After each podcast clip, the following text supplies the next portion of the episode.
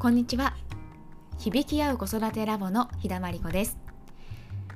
このポッドキャストでは大人も子供も生まれ持った個性や能力を発揮し互いに認め合う響き合う子育てのコツをお伝えしています、えー、今週はですね怒りの正体ということで、えー、子育てしているとね誰もが多かれ少なかれイライラというね怒りの感情を感じると思うんですけれどもこの怒りっていうのは一体どういうものなのかっていうことについて少し、えー、詳しく見ていこうと思います。でこの怒りの性質怒りの正体っていうのを知っておくだけでも自分がねイライラしちゃった時にこう対処法が変わったりとかあとは自分をね客観的に見る時のヒントになるかもしれないなというふうに思っています。えーね、怒り抑えられなくて困ってるなっていう方のね、えー、少しでもお役に立てれば嬉しいです。ではまずこの怒りについて考える時にすごく大切だなと思っている視点について、えー、シェアしてみようと思います。それはですね怒りは幻という視点なんですね。でこんな風に表現すると「え幻ってどういうこと?」ってね結構なんか疑問に思う方多いと思います。私も初めはねよく分かりませんでした。でもそれもそのはずなんですよね。なんでかっていうと怒りっていう感情ってとってもパワフルで感情の中で一番実体があるように、えー、捉えられるからなんですよね。例えば怒りの感情のパワーでね言いたくないことを言ってしまったりとか思っても見ない行動をしてしまったりとかでその後ああやっちゃったなって罪悪感じて罪悪感を感じてねへこんでみたりとか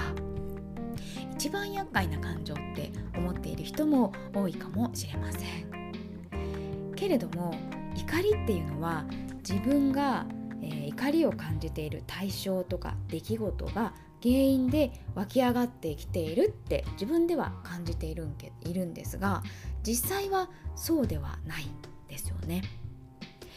子供が宿題をやらないから夫が家事を協力してくれないから私はイライラしているって思ってるんだけど原因は本当の原因はそこにはないよっていうことなんです。そういう意味で幻怒りは幻なんですね。では本当の原因っていうのはどこにあるのでしょうか？それはですね自分の心の中に長い間にわたって蓄積された不安とか恐れといった感情があると思うんですけどもそれがどんどんどんどんこう積み重なって、えー、カチコチにこう固まってしまったものが怒り。その、えー、固まってしまったものが、えーと、心の中に、えー、溜まったまま、まあ、熟成というか発酵して、えーとそういうふうにこう変化した結果怒り爆弾になってってすでに心の中にたくさん存在してしまっているっていうイメージなんですね。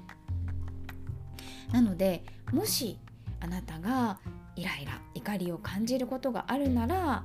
その対象が原因でイライラしてるのではなくてすでに心の中に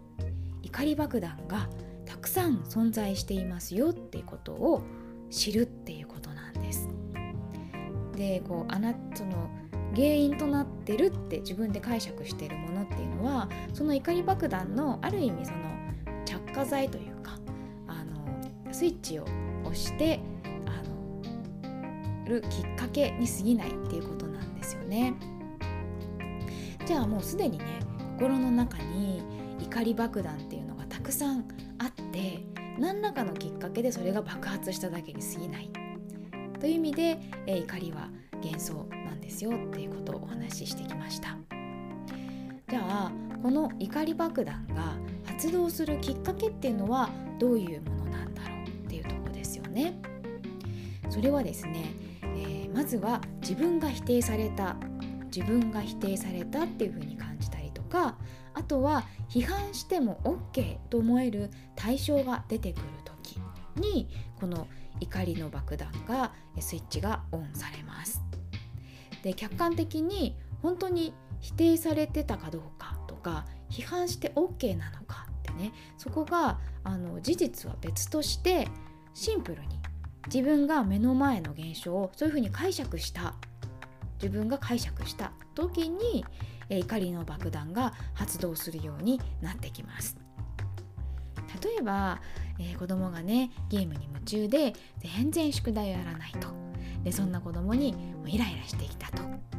でそうするとねあのさっき宿題やるって言ってたのに結局全然やらないんじゃないとか結局私が管理しないとできないんだねとかそんなねこう否定的な解釈が働きますよね。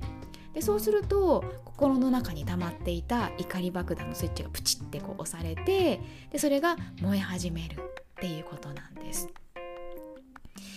でその他にも例えばネット上でね特定の個人にこう非難の書き込みがバーって集まることもありますよね。それってやっぱりこの人はこういうなんかこう良くないことを言ったから批判しても批判して怒りをぶつけても OK なんだっていうね誰もが思える対象だからそういったね炎上とかが起きやすくなるわけなんです。でこうねあちこちでネット上で炎上っていうのが起きているのとを見ると世の中全体としてもしかしたらこの心の中の怒り爆弾っていうのがね山積みなのかもしれないなというふうにも思います。でもちろん、えーと、と否定されたっていう解釈を変えることができれば怒りの感情は湧き上がってきませんがすでにたくさんね怒りの爆弾が心の中に溜まっていれば溜まっているほどやっぱり湧き起こってくるエネルギーってすごく大きいからだから瞬時に出てきたものをね解釈を変えるっていうのは結構難しく感じてしまうと思います。なので、まあ、一番のこうとりあえずの対処法としてはですね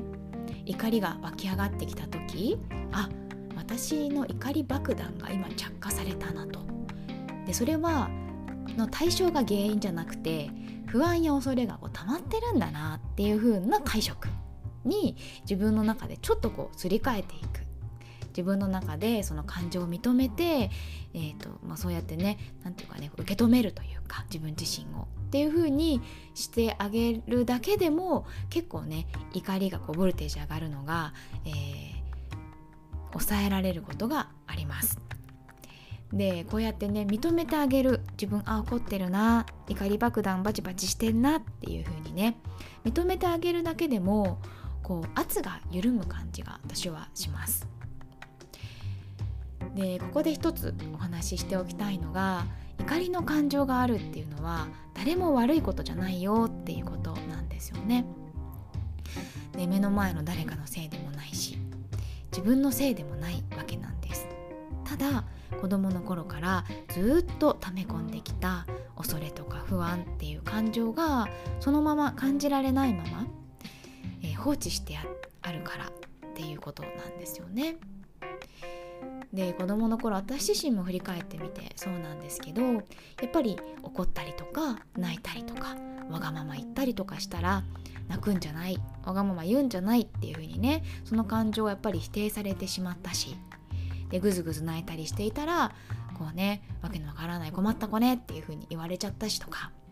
そうやってこう小さい頃から大人になるまで少しずつ少しずつ溜め込んでしまった感情の塊っていうのはやっぱり多かれ少なかれ心の中に山積みなんだと思うんですよね。じゃあ周りの大人の対応が悪かったのかって言えばそれもちょっと違うかもしれませんよね。そうやって子供こう感情をね表に出さない方がいいよっていうのがどちらかというと良しとされた社会だったからうん、まあ、それは子どもの頃には溜め込んできたなっていうことにまず気づいてみること。でそれから大人になった今そういった感情を自分自身でしっかり感じて認めていってあげること。それを習慣にしていくことだけでもこの溜まった感情っていうのを少しずつ少しずつ減らして整理していくことができます。でむやみに感情に翻弄されずに心地よく過ごしていくためにはやっぱ自分自身のちっちゃなこう意識の心がけっていうのが大切になってくるんじゃないかなというふうに思っています。え今日は怒りとは一体どういうものなのかっていうことについてお話ししました怒りは一番実体があるように思えるけど実は幻なんだよっていうことですね自分の中にある不安とか恐れを溜め込んだ感情がずっと心の中に溜まっていたからそれがいつの間にか熟成されて怒りというものになって心の中に存在している滞りだっていうことですよね感情の。でそれが何か自分が否定された。この人は否定してもいい。攻撃してもいいって思える対象が現れた時にドンと出てきてしまうというものなんですね。もし怒りが出てきた時ちょっとそういった視点で自分の感情を眺めていただくと何か新しい発見があるかもしれません。それでは今日はこの辺で。今日も聞いてくださりありがとうございました。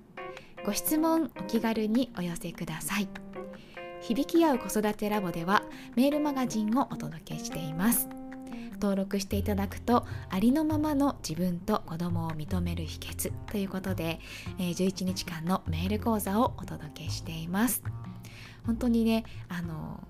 これちょっと読んだだけでも、えー、物の見方考え方が変わりましたっていうようなね感想をいただいたりとかあの毎回ね全部保存したいぐらいですって言ってくださる方もいらっしゃってすごい私もねあの頑張って書いたので、えー、嬉しく思っています。